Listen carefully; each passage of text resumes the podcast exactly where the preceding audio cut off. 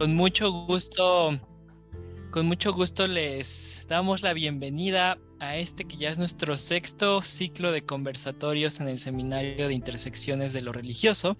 Y en esta ocasión, las discusiones que vamos a tener en las siguientes semanas van a rondar eh, en torno a la magia, el esoterismo y los paganismos.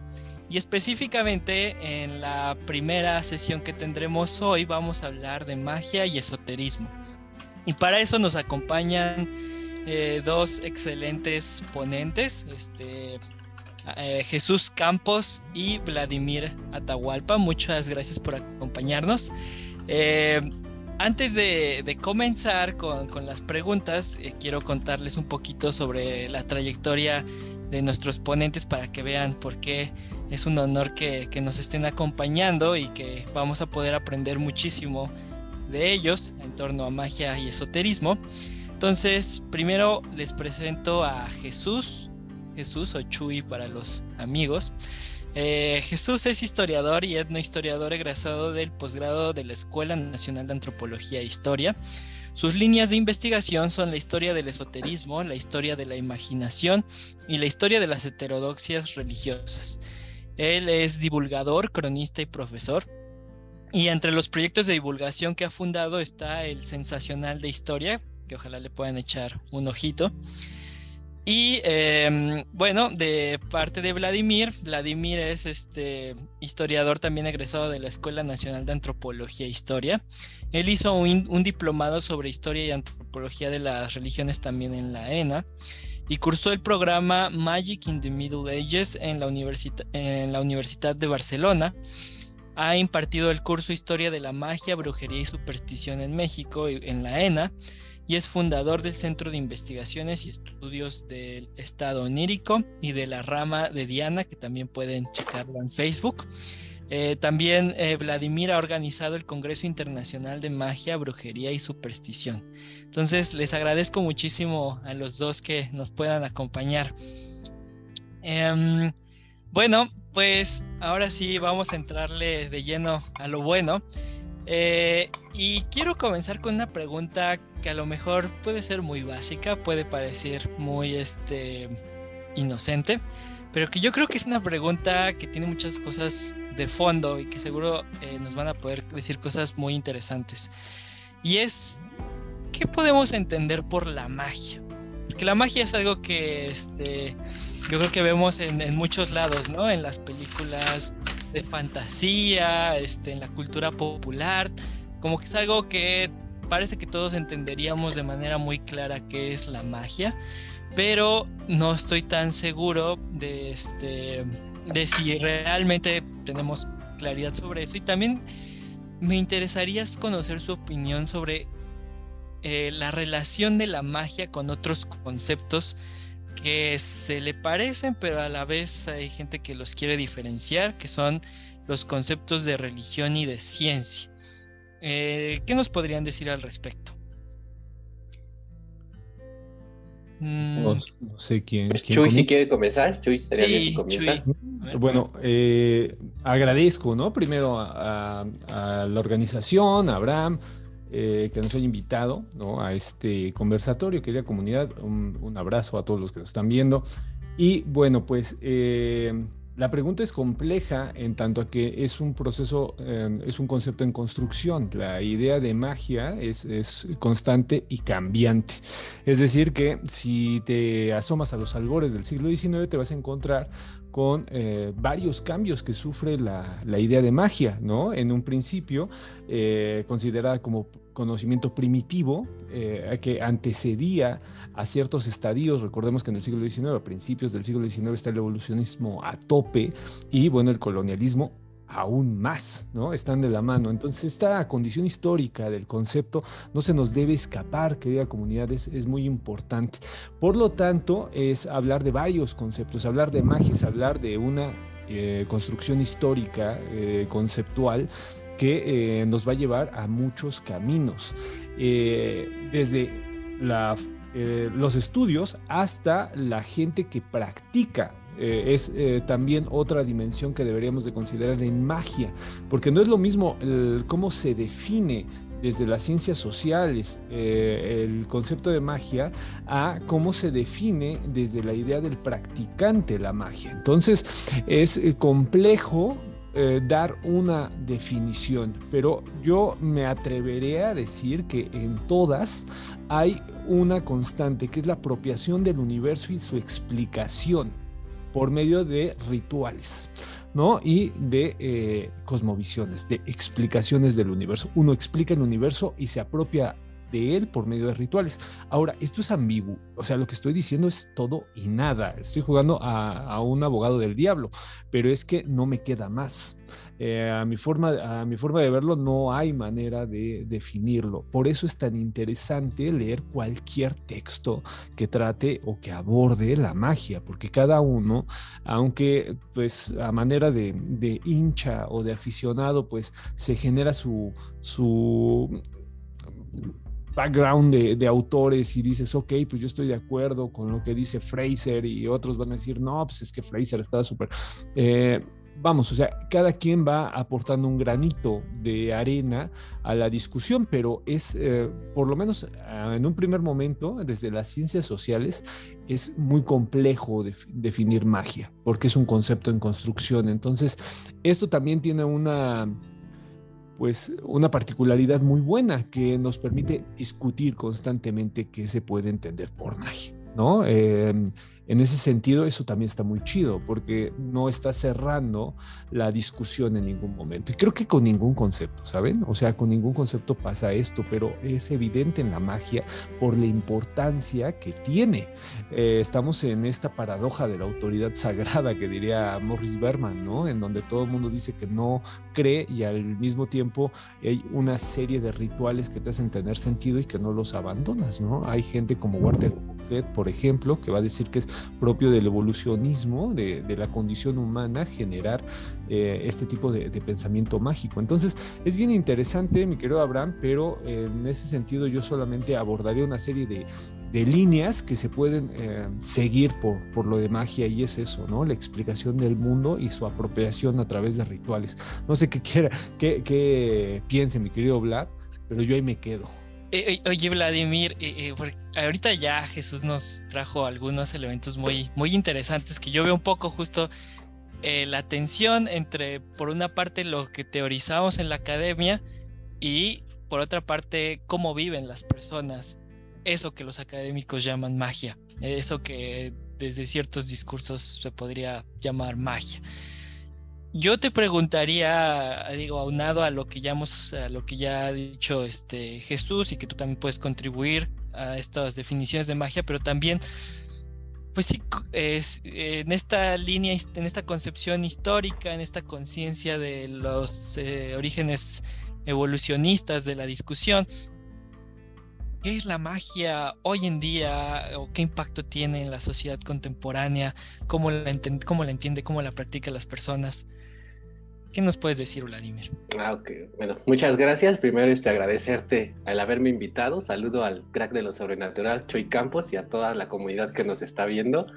Muchas gracias por estar aquí. Este, pues bueno, eh, se me hace muy interesante lo que acaba de decir Jesús. Eh, rescataría algo que me gustó mucho que dice que es precisamente pues la diferencia entre cómo conceptualizan estos términos los practicantes y los académicos. Siempre hay como unas pequeñas diferencias. Creo que eso se ve mucho cuando platiquemos sobre esoterismo. Este, y también lo que él comenta precisamente es cierto, ¿no? O sea, cada autor al que tú te acerques va a tener una definición de magia, sería como complicado establecer una única definición de lo que es magia. Entonces, este, sin embargo, bueno, es necesario a veces como que sí decir aunque sea algo. Este, yo les voy a dar una pequeña definición de lo que podríamos considerar magia pragmáticamente y podríamos definirla como un conjunto de técnicas, métodos y procedimientos, como dice Chuy, para dominar el universo en la suposición de que si se siguen minuciosamente estos procedimientos son inevitables ciertos resultados, ¿no? Entonces hay una especie de relación de causa y efecto en donde si yo hago algo, voy a obtener cierto resultado. Eh, el ejemplo más básico y que siempre repito es cuando tú quieres congelar a alguien que te cae mal, pues lo que haces es escribir su nombre en un papel y lo metes al congelador.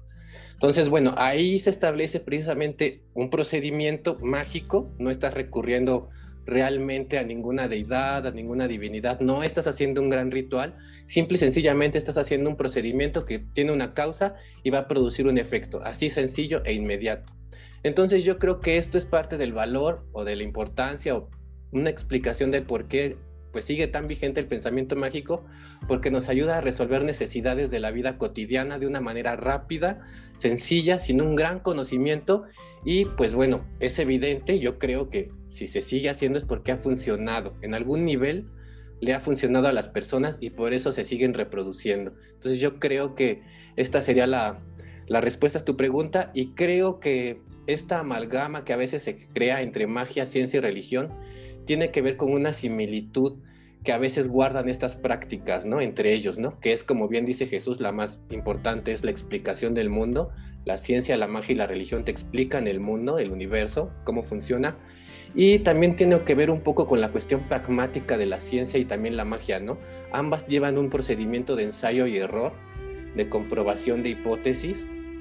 Entonces es ahí donde de cierta manera se juntan y creo que también adelante lo veremos en el esoterismo. Precisamente hay personajes como Giordano Bruno, del que hablábamos en otros especiales, donde se funde precisamente el pensamiento mágico, religioso y científico y no tiene ningún problema, ¿no? Se ve que pueden convivir perfectamente y explicar el mundo y no se pelea, ¿no? Al contrario, se complementan. Entonces, bueno, esto es lo que yo diría ahorita. Yo, eh, me, parece interesantísimo. Si quieres, Jesús, sí, por favor. Este, es que me hizo recordar a Weber. Este, Ajá, este, sí, yo pensé lo mismo. porque eh, pensé en lo del carisma, ¿no? Eh, comunidad, hay, un gran eh, sociólogo, ¿no? Max Weber, que es muy vigente. O sea, de los autores que, que, citemos de principios del 19 y final, inicios del 20, muy pocos tienen vigencia, querida comunidad, pero es curiosísimo porque Weber se sigue citando muy cañón. O sea, y, eh, y es interesante, es interesante porque Weber hablaba del carisma, ¿no? Y decía, ¿qué pasa cuando no funciona, güey? O sea que es algo, es algo muy chido, ¿no? Porque ahorita este Vladimir nos decía, pues eh, funciona de cierta manera, ¿no?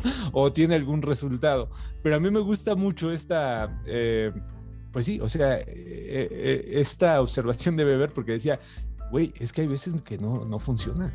O sea, tú haces el ritual y, el compa, el, mago, pues no le sale, o sea, de plano no te solucionó la bronca que traías, ¿no? Entonces, ¿qué pasa ahí? Y hablaba del carisma, ¿no? Hablaba de eh, la importancia que tiene el mago para resolver incluso cuando no funciona tu ritual, o sea, es bien interesante y no hay que eh, dejarlo de lado, querida comunidad, porque, o sea, aquí estamos hablando de que hay una especialización de alguien que te puede solucionar esto. Otro aspecto que voy a traer... Eh, quizá era lo que iba a comentar eh, Abraham, estoy, estoy adivinando, es esta situación del especialista. O sea, no lo hemos dicho en estos 5 o 10 minutos que, llevamos, pero hay un especialista. A pesar de que es muy asequible la magia y actualmente en estas sociedades líquidas, pues cualquier, cualquier persona puede hacerlo, eh, el especialista ritual siempre va a tener la la voz cantante, ¿no? De todos los rituales y todo este tipo de cosas que se llevan a cabo, ¿no? Pero cuando, cuando hablaba mi querido Vladimir, me acordé de Beber, hagan de cuenta que así me rebobinaron. dije, Beber, ¿no? Con razón, sigue vigente el canijo, ¿no? Yo, yo, yo lo pensaba, ¿sabes qué, Chuy? Eh, también en... Eh, vaya, la literatura del siglo XIX está este sesgo evolucionista del cual tú nos hablabas. Y vaya, en la conceptualización de Weber de los procesos de racionalización por los que atravesó en teoría Occidente, se plantea, ¿no? Como que hay una línea evolutiva de cierta manera, habrá quien diga que no, pero de cierta manera como entre la magia, que puede ser como perseguir este fines racionales por medios irracionales, que se vincula con lo, un poquito con el ejemplo que nos estaba poniendo eh, Vladimir. Este eh, y luego vendría como la religión como una, este, eh, la prosecución de, de, fines irracionales por medios racionales, porque hay una sistematización de las ideas. Y luego vendría la ciencia, ¿no? Y entonces parecería que hay un intento por, este, por fijar y por establecer las barreras entre estas categorías y fijar estas barreras, que es lo que hacen los conceptos, al final no solo es una tarea analítica, sino que puede tener implicaciones políticas. Este, pero, pero entonces hay casos como el que nos comenta Vladimir, de Giordano Bruno, donde entonces las barreras más bien se traslapan, ya no es tan claro. Y entonces ahí como que nos quebramos la cabeza, ¿no? De qué hacer con nuestros conceptos, nos sirven, no nos sirven.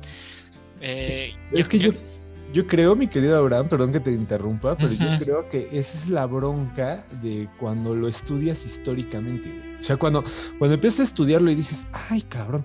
Lo que pasa es que en un primer momento se hablaba de un conocimiento primitivo, ¿te acuerdas? O sea, en albores del siglo XIX la magia era conocimiento primitivo, o sea, era el otro, el conocimiento que generaba el otro y que no era occidente, occidente imperialista, ¿no? Es, ese occidente ese estamos hablando, eso era magia, o sea, se quitaban de broncas. Después llega Durkheim y dice, no, es, es, es un estadio antes de la religión, ¿no? Te dice, eh, antes de generar la institución, porque acordamos que Durkheim le amaban las instituciones, ¿no? Era así como que, a ver, esto es antes de la religión.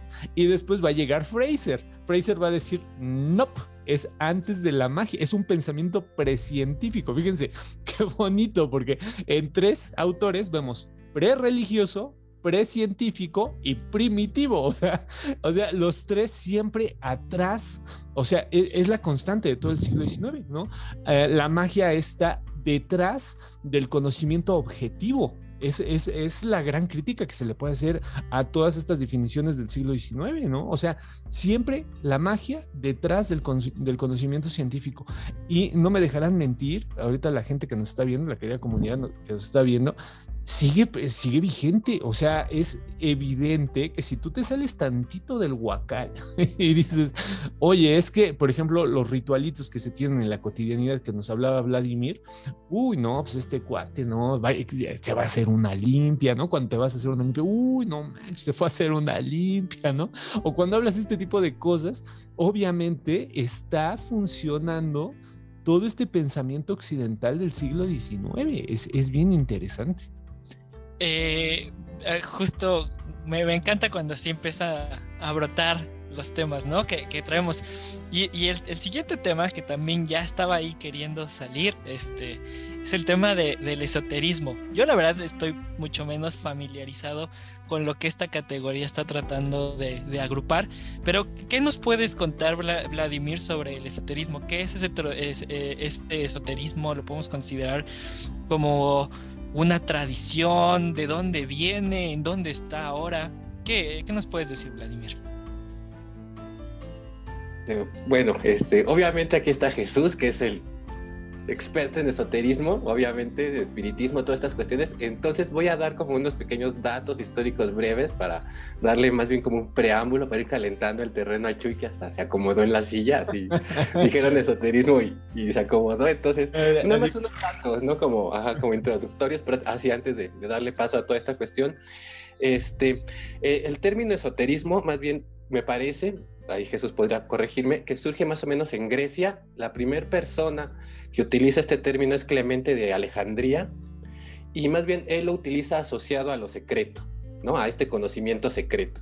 Después vendría Jámblico, que lo asocia a Pitágoras y su escuela. Y ya después vendría Orígenes, que pues bueno, lo relaciona con enseñanzas secretas para una élite. Entonces, bueno, estos serían como los primeros usos que se le dio a este término. Eh, parece que se queda un poquito como ahí olvidado hasta que es rescatado por el siglo XVII, por la lengua inglesa, donde empiezan a surgir los términos. ¿no? En 1655 surge el término esoteric, en 1763 esoteri, en 1835 esoterism y en 1846 esotericism, ¿no? En lengua francesa, hasta 1828 surge el término erotisme, no sé pronunciar francés obviamente, y en 1840, pues bueno, Pierre Leroux también empieza a este, hablar un poquito de esoterismo, pero bueno, para no abundar mucho es precisamente hasta Alphonse Louis Constant, que es pues quien populariza ahora sí que digamos el término esoterismo. Quizá no le suene el nombre de Alphonse, pero si les digo Elifas Levi, quizá entonces ya reconozcan a esta persona, ¿no? Y bueno, ya para finalizar, pues bueno, el término esotérico aparece hasta 1853 en lengua española, ¿no? Y hasta 1956 la Real Academia de la Lengua lo empieza como a reconocer. Entonces, bueno, ahí viene más o menos una cuestión y ya nada más para finalizar y darle paso a Jesús, porque aquí es precisamente donde aparece lo que él comentaba al principio. El término esotérico surge en el plano académico para designar una serie de prácticas que realizaban las personas. Ya después las, los practicantes se apropian del término esotérico y se empiezan a autodesignar a sí mismos como practicantes de tradiciones esotéricas, ¿no? Entonces, es interesante esto de que el término surge de la academia, de los investigadores, y después es apropiado por los practicantes. Entonces, bueno, yo aquí daría esta pequeña introducción para, pues obviamente, darle paso a Chuy. Chuy, Chuy. Hombre, este, no, pues ya me estoy sintiendo el muy, muy picho Vladimir, ¿no? Me, me avienta unas floresotas bien chidas. Oigan, está, está bien interesante lo del, lo del eh, esoterismo porque eh, justo es en este camino hacia la magia. Miren, yo les voy a, les voy a ser muy honesto. Lo que les cuento, querida comunidad, eh, lo pueden encontrar mucho mejor explicado con el querido José Ricardo Chávez. ¿Quién es este señor? Bueno, pues es el que tiene el seminario de esoterismo en, Filológicas de la UNAM y del cual pues yo tengo a bien ir algunas veces. Eh, formo parte más entusiasta que real de ese seminario porque el trabajo me supera, ¿no? En, ocasiones. Eh, y José Ricardo ha hecho un trabajo muy importante con Pedro Bubelo, que es de la Universidad de Buenos Aires. Entonces, para que la, banda que le gusten estos temas y que le quiera entrar, eh, bueno, pues no solamente, o sea, yo soy el que como que el que lo divulga más, esa es la realidad, pero hay gente que lo estudia muy bien. Este, también está Legalicia, bueno, hay muchísimas personas que están trabajando ahorita. Eh, este Mariano Villalba en Argentina, no, eh, si mal no recuerdo, está en, Grecia, en Francia. Está en Francia o en Suiza, es que se mueven los argentinos, ya ven cómo son, ¿no? se mueven todos. Y, este, y bueno, hay mucha gente que lo está estudiando ahorita, ¿no? Incluso hay un centro de estudios de esoterismo, ¿no? Ah, en el, el, UNASUR, ¿no? Este, pero bueno, la cuestión, eh, por lo cual les digo todo esto, es para que vean que hay una serie de lugares en donde lo pueden estudiar, querida comunidad. No soy yo el portavoz, más bien soy el divulgador de estos, ¿no?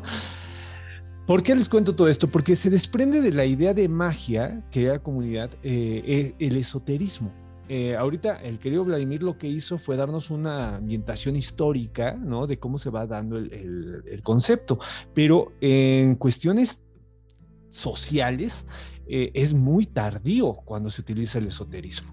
el concepto, la categoría de esoterismo es, es muy antigua, o sea, es, es muy pronta, perdón. No, eh, no, vamos, o sea, es el familiar incómodo del concepto de magia, Porque surge en los años 70 gracias a Antoine Febvre, Antoine va a hacer los, eh, los estudios sobre el esoterismo occidental y él es el que va a decir, a ver, es un sistema, y esto es bien bonito porque diferencia al concepto de magia, es un sistema alterno de conocimiento del científico. Es lo primero que va a decir, ¿no? Antoine Febvre va a decir, tiene cinco características. Este, este sistema alterno de conocimiento. Pero fíjense cómo las palabras es la, primera magia, ¿no? Eh, fíjense cómo a partir de esta, de esta definición de palabras ya le está diciendo a toda la raza que está chingue y chingue con lo de la ciencia, a ver, esto no va por ahí, ¿no? O sea, es otra forma de pensar que puede estar o no de acuerdo con ciertas cosas del pensamiento científico, pero que tiene ciertas características. Se las voy a nombrar. Lamentablemente, el texto al español de, eh, de FEF no existe. Ahí la, raza de, que, hace traducciones pues están tardando, ¿no? Porque es un, es un texto que solamente lo encuentras en inglés o en francés.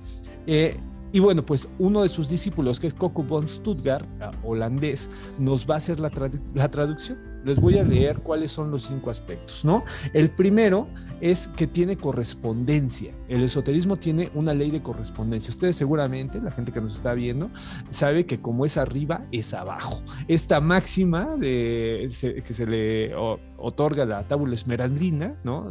así como es arriba, es abajo, es la primer eh, característica del esoterismo, que se piensa que hay una serie de reproducciones.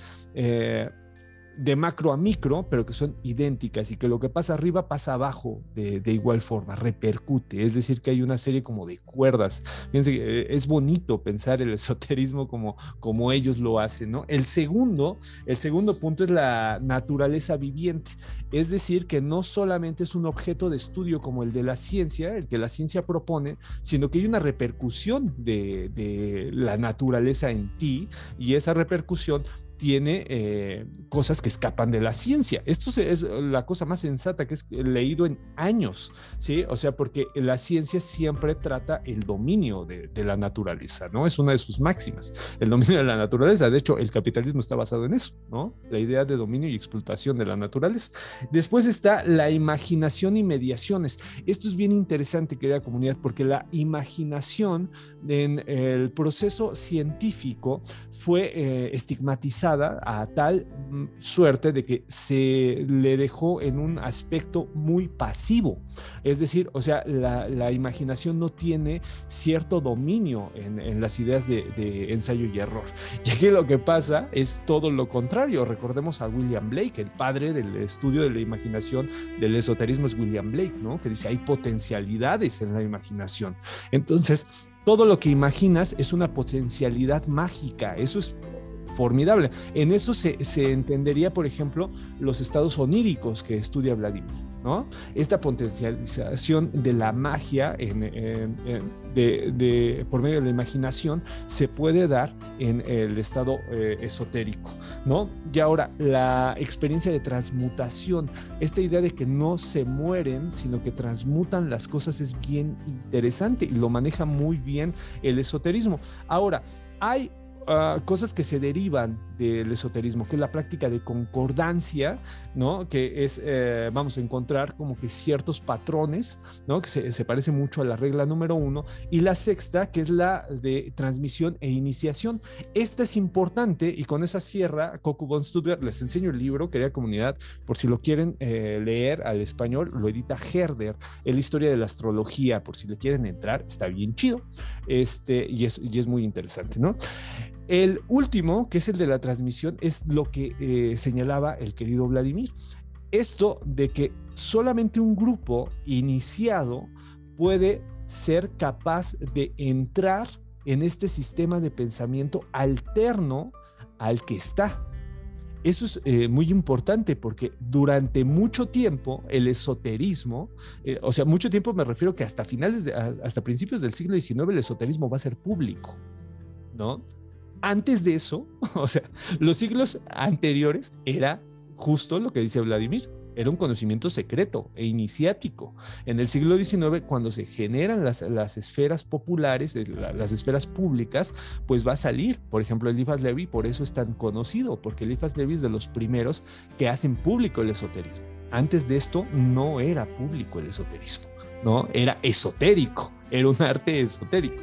Pero ¿qué pasa? Que se vuelve público y fascina a la gente porque ven que tiene una serie de cosas que se le escapan a la ciencia. Y es así, así de simple, ¿no? Por eso Antoine Febvre lo puede eh, categorizar también Ahora, hay sus detractores, ¿no? Está, esta Hanegraaff, que es una gran lectora de FEF y que va a estar trabajando, ¿no? Eh, más bien eh, matizando esta definición de esoterismo, pero pues ya me colgué un resto, ¿no? Entonces, aquí la dejo.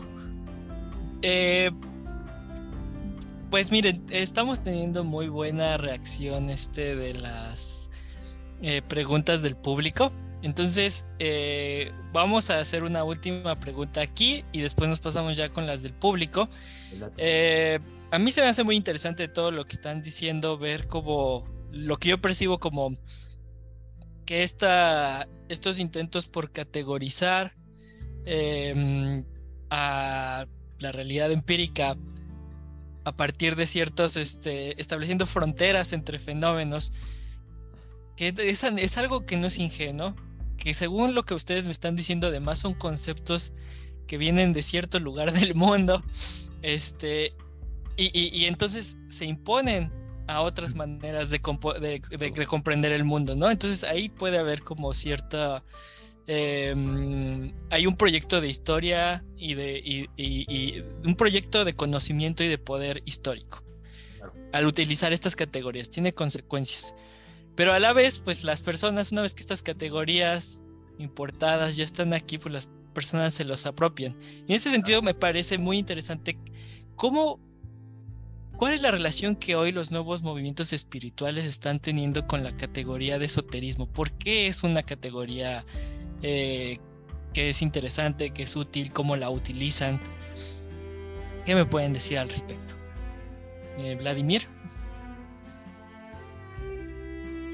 Ya, eh, ¿qué tal? Este, sí, muy interesante pregunta. Yo creo que está muy relacionada con lo que decía un poco Chuy, porque más bien la palabra esoterismo, bueno, aquí quisiera como que hacer un, rápido una pequeña distinción. Nosotros generalmente cuando hablamos de esoterismo o escuchamos la palabra esotérico pensamos esto, ¿no? De un conocimiento secreto oculto que es como para unos pocos, unos iluminados y que te va a transmitir un maestro a través de un rito de iniciación. Entonces generalmente eso es lo que nosotros creemos de esoterismo. Esto viene porque también pues como les comentaba de los estudios académicos, hay como dos paradigmas, ¿no? El primer paradigma, que fue precisamente como más relacionado con la hermenéutica, donde estaba Gustav Jung, Mircea Eliade, este, Henry Corbin, que precisamente trataban lo esotérico y lo relacionaban con el estudio de las religiones, de las religiones comparadas, ¿no? y definían lo esotérico como una estructura, como un vínculo con lo secreto, como este acceso restringido al conocimiento último e iluminado para iniciados. Y era una estructura que tú podías encontrar en diferentes religiones. Entonces llega otro paradigma mucho después, que es precisamente el de Antoine Febvre, que es el que dice Chuy, pero esta es una perspectiva más historicista donde lo esotérico es un constructo, es un constructo intelectual europeo que surge a partir del Renacimiento. Es decir, Antoine Febvre nos va a decir que lo esotérico es únicamente una serie de conocimientos que surgen a partir del Renacimiento y que son característicos de la Europa occidental, por así decirlo, ¿no? De esta manera él dice, no hay esoterismo, por ejemplo, en el México prehispánico. ¿Por qué? Porque lo esotérico engloba, como lo dice Chuy, ciertas corrientes de pensamiento como el neoplatonismo, la cábala cristianizada, el hermetismo, con lo de es arriba, es abajo, y pues de cierta manera también la alquimia medieval. Entonces, funciona mucho porque este esoterismo recoge todas estas corrientes de pensamiento y al final toca un punto bien importante que va a ser clave en la New Age, en el tarot, en la magia, en toda corriente religiosa actual. Es el proceso alquímico de la transformación del oro, ¿no? Cuando tú transformas tu sombra, todo lo que tú eres como persona en algo luminoso, ese proceso alquímico que según hacían en la Edad Media de la transformación del plomo en oro y que ahora lo retoma precisamente el, esoterismo y lo retoma la New Age y todas las corrientes, coaching, mindfulness, todo lo que tú quieras, retoman precisamente uno de estos principios básicos del esoterismo, ¿no? Trabajas tu plomo, tu sombra, tu obscuridad y vas a ser pues, un iluminado, un renacido, alguien pues más feliz. Entonces ahí viene precisamente, como podríamos decirlo, cierto punto, ¿no? Como una piedra angular para que funcione y se siga reinterpretando todo este pensamiento esotérico. Entonces, ah, hasta aquí lo dejaría. Vientos. Oye, este, te faltó esta Frances Yates. Fíjate, eh, a partir de lo que nos dice el querido Vladimir, sí hay una definición, una protodefinición de esoterismo, pero eh, no se están metiendo en la categorización. ¿No? Es hasta Feb. Feb es el que, el que va a decir, órale, yo me, yo me viento el tiro, valedores. No hay bronca. Pero antes de esto, de lo que nos decía el querido Vladimir, está Francis Yates, que es una bestseller, es una rockstar, Francis Yates, ¿no? Porque hace la filosofía oculta en la época isabelina y todo lo que nos está diciendo el querido Vladimir lo maneja como un conocimiento que desde la corte, desde eh, los ambientes eh, de empoderamiento se genera, pero que está oculto. Es por eso, dice Francis Yates, y por eso se volvió un hitazo, eh, eh, es por eso que la gente eh, puede ver que el movimiento científico, todo el movimiento científico, tiene una relación muy cañona con el movimiento alquímico. ¿no? y, por ejemplo, Giordano Bruno, ¿no? Que es como que el hereje, todos los que somos herejes, pues es nuestro santo principal, ¿no? La gente que somos, nos definimos como herejes, pues es nuestro santo fundamental, Giordano Bruno. Y a partir de ahí se van a dar una serie de, similitudes, ¿no? Hasta llegar al principio matemática de Isaac Newton, que es una gran, gran anécdota, ¿no? Este cuando Edmond Halley le va y le pregunta si entiende cómo funciona el universo y le dice que claro que sí, ¿no? Eh, el libro estaba, el principio de matemática estaba olvidado ahí y es Edmond Halley el que lo saca a flote, ¿no? Porque a Newton no le gustaba... Eh, vamos, o sea, no, no tenía el más mínimo interés de publicarlo, ¿no? Lo que él quería era entender cómo funcionaba Dios. Entonces, cuando los historiadores de la ciencia se enteran de esto, pues les da el tramafac, porque su gran héroe, pues resulta que era alquimista. ¿No? O sea, era un compa que hacía alquimia, ¿no? Entonces, este tipo de cosas, obviamente, desde la postura de Francis Jade, hizo un ruidazazazo, quería comunidad, todo mundo decía, bueno, entonces lo que llevamos como química resulta ser que es pensamiento alquímico eh, hasta cierto punto, ¿no? O sea, en la definición de Francis Yates es algo muy interesante. Ahora, en el movimiento, ¿cómo se recupera el esoterismo en estos movimientos? Justo jugando a que es velado pero no es velado. E, esa es una de, las condicionantes de por qué se vuelven tan fuertes los movimientos esotéricos. Y no está mal. O sea, yo no, digo, no, el historiador jamás, jamás es juez, ¿no?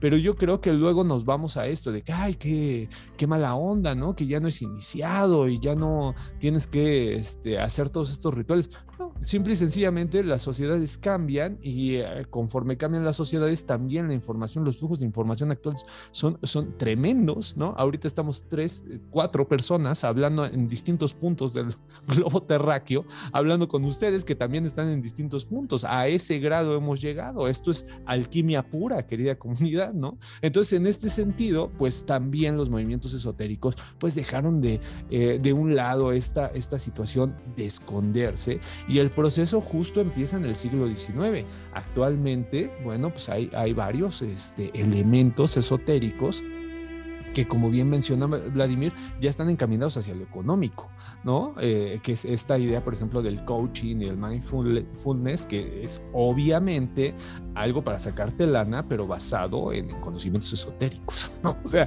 es, es, algo interesante de ver, ¿no? Cómo las sociedades se van moldeando y sus conceptos también. Oigan, eh, pues ahora sí vamos a entrarle ya a las preguntas del público y un poquito que yo estoy viendo ya cómo eh, planteárselas van a ser, voy a plantear dos para Vladimir, dos para Chuy, vale. este y otras que creo que eh, es indistinto quién, quién podría responderla, como ustedes gusten. Entonces, este para Vladimir de Levin Segura, ¿cuál es el papel de los sueños en la magia? Eh, y este, de Rodrigo Olivares, que te lo pregunta directo, te lo directo a ti, eh, dice, considerando lo que dijo Vladimir de congelar a una persona, entonces la magia es un manejo de energía. Son esas dos preguntas. Eh, y para... A ver si quieres contesta tú primero, Vladimir, y ahorita leo las de Chuy. Ah, que tenía el micrófono activado. Este, queda. Bueno, gracias por las preguntas. Este, bueno, con relación a los sueños, este, pues sí son sumamente importantes porque muchas veces ahí es donde se transmite el conocimiento de las deidades.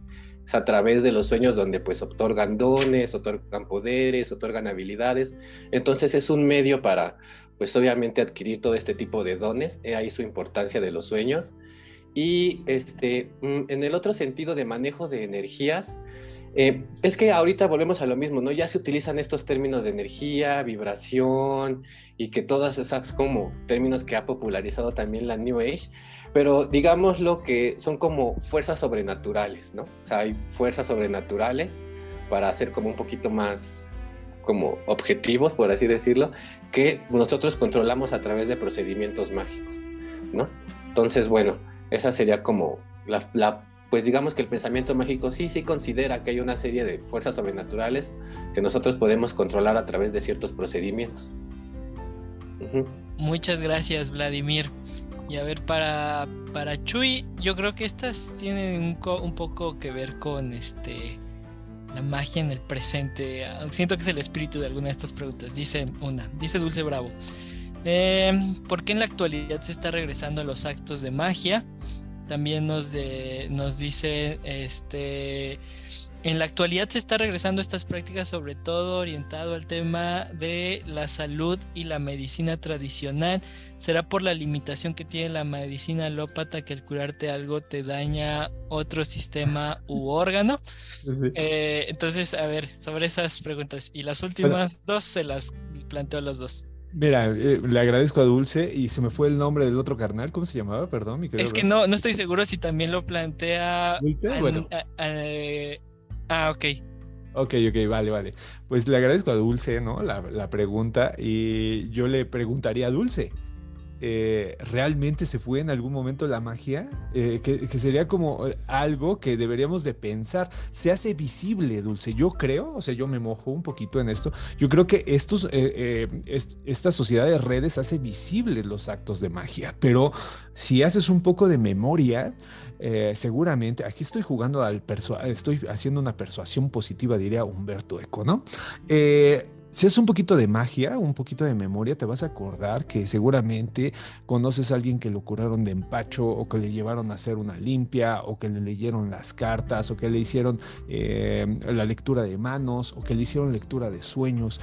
Eh, vamos, o sea, no es, eh, a mi forma de ver, no es que se haya ido la magia. Lo que pasa es que de un de repente era mal visto hablar de la magia. ¿No? E, ese es el gran punto. Eh, eh, vamos, o sea, tanto en, el Congreso de Magia como en el Congreso de lo Sobrenatural, como todo, o sea, todo lo que hemos hecho, Vladimir, yo, Eva, todos los que estamos, está Ana, Alfa, toda la gente que hemos trabajado estos temas, es hacerlo visible. O sea, lo que, lo que hacemos todo el tiempo es decir, nunca se fue. O sea, realmente lo que pasaba es que lo cerraron, estos movimientos, ¿no? Se, se fueron cerrando y llegó un momento en donde en redes sociales explotaron. ¿no?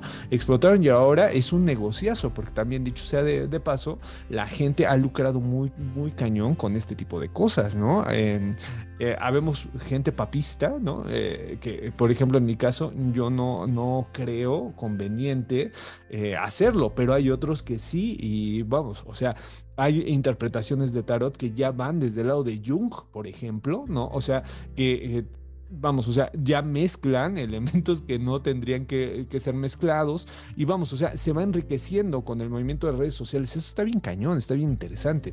Y seguir, eh, siguiendo con la, respuesta del otro punto, ¿no? De la alimentación y las... Eh, variables, ¿no? Que, da la medicina, tampoco, tampoco eran muy evidentes, ¿sabes? Pero sí que ha tomado fuerza, digo, yo soy un eh, ejemplo claro, eh, este, este tipo de, alternativas a la, a la medicina alópata, porque llega un momento en donde te asquea, ¿no? En mi caso, yo soy un practicante de eso, una persona que es vegetariana, una persona que eh, aborrezco cualquier tipo de medicamento alópata, lo tomo de solamente cuando es muy necesario, ¿no? O, sea, tampoco soy de estas personas que, que no, no, no, lo aceptan, ¿no? Pero, pero trato de, de, estar más con mi cuerpo. Y es que te ofrece una lectura del cuerpo distinta. Y eso yo creo, mm, eh, Dulce, que es lo importante. O sea, te redimensiona este tipo de, actos mágicos, de rituales mágicos, te redimensiona una lectura distinta del cuerpo, una, eh, una lectura que eh, te permite tener cierto dominio, ¿sabes?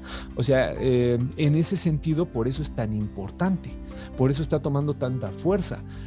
si es en parte pues, una contestación a, las farmacéuticas y este negocio de, enfermarnos, sí, es evidente, pero por otro lado, también hay una forma de, entender tu cuerpo distinta desde estas prácticas y que no solamente se queda, tú pusiste dos ejemplos muy bonitos porque son evidentes, pero por ejemplo la lectura de, sueños que alguna vez platicábamos con el, con el querido Vladimir también te dimensiona entenderte de otra manera, ¿no? Las respiraciones, eh, la forma de respirar eh, que te ofrecen ciertas... Eh, eh, corrientes esotéricas actuales, eh, también te redimensionan una lectura del cuerpo interesante, ¿no? Entonces, en ese sentido, yo creo que va la protesta. Hay una nueva lectura del cuerpo y de cómo me relaciono con el universo que no, este, que, me satisface más que la que me estaban enseñando. Yo creo que va por ahí. eh, me, parece muy interesante lo que dices Jesús. Yo justamente em, como que yo veo mucho, me fijo mucho en, la política de las etiquetas. ¿Qué es lo que los conceptos buscan comunicar? Cuando se tratan de fijar desde discursos académicos, yo siento que ahí se participa de proyectos políticos, pero también cuando las personas lo utilizan están tratando de comunicar algo. Eh, ¿Por qué usamos el concepto de religión y no de espiritualidad? ¿O por qué utilizamos el concepto de magia y no de ciencia? Eh, cositas por ahí. Y justo estas últimas preguntas que se las planteo a los dos tienen que ver con traslapes de categorías. Entonces los que nos preguntan nos dicen, Em, la magia es lo mismo que la hechicería. Dice, estos conceptos vienen desde más atrás y por eso su similitud con la ciencia y la religión, ya que es una alternativa de conocer su medio ambiente y su control, que no es lo mismo con la religión que se solicita al Dios o Dios es una intersección y en la ciencia es entender y modificar o manejar lo más que se pueda el medio. Bueno, es una pregunta sobre eh, si la magia es lo mismo que la hechicería y la otra pregunta es hay esotéricos religiosos, se podría decir que, es, eh, que hay una religiosidad esotérica. Eh, entonces, lo que nos quieren decir Vladimir o Chuy sobre estas preguntas que mezclan categorías. Este, yo quisiera responder la primera y la segunda se la dejo a Chuy. Creo que la segunda se acomoda más a, a, lo que él sabe este, rápidamente. Yo creo que con esta cuestión de magia, hechicería, y voy a meter aquí rápido el concepto de brujería, pasa lo mismo que decía Chuy al principio, depende de cada autor al que tú te acerques, vas a encontrar una definición pues propia de ese investigador, entonces es muy complicado decir una sola, este, una sola versión de lo que son estos fenómenos. Y este, entonces, bueno, pero vamos a tratar, ¿no? Como siempre, de, darle más o menos una definición ya les advertí para que no, después si encuentran otras versiones no, no se conflictúen, pero digamos que la magia es esto, ¿no? Esta serie de procedimientos y técnicas para controlar ciertos, pues no sé, para conseguir ciertos objetivos, así de sencillo, ¿no? Procedimientos y técnicas para conseguir objetivos, eso es la magia.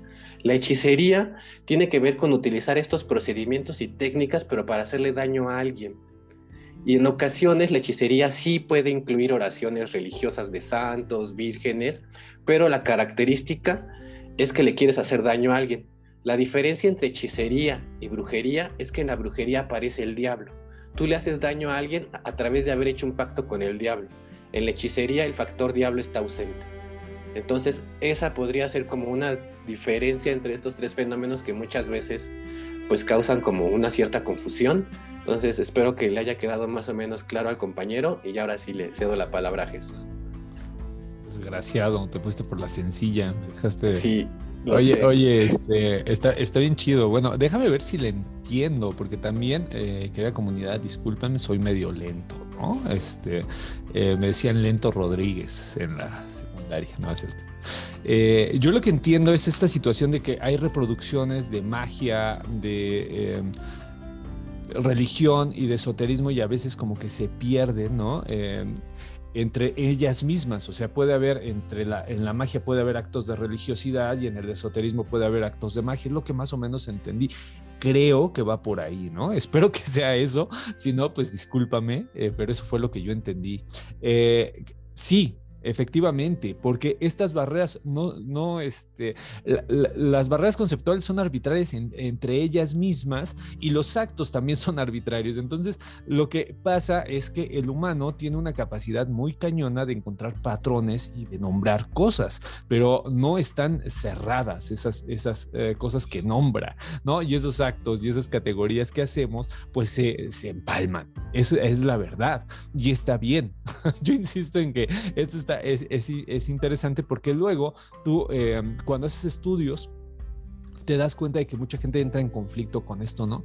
Es que esto no es religión, pero sí es magia y diciendo, ok, bueno, la religión tiene instituciones, ¿no? La magia no tiene instituciones y, de repente te das cuenta de que no es verdad, la magia también tiene instituciones. Entonces, eh, es, son cosas que dices, ok, eh, me voy más eh, del lado que, mencionaba Abraham, ¿no? Es, es un uso político, realmente, efectivamente, es un uso político. El concepto, la categoría, te está dando como que eh, pues sí, el background de donde va a partir el análisis. Pero todo análisis eh, hay que quitarle la arrogancia, querida comunidad.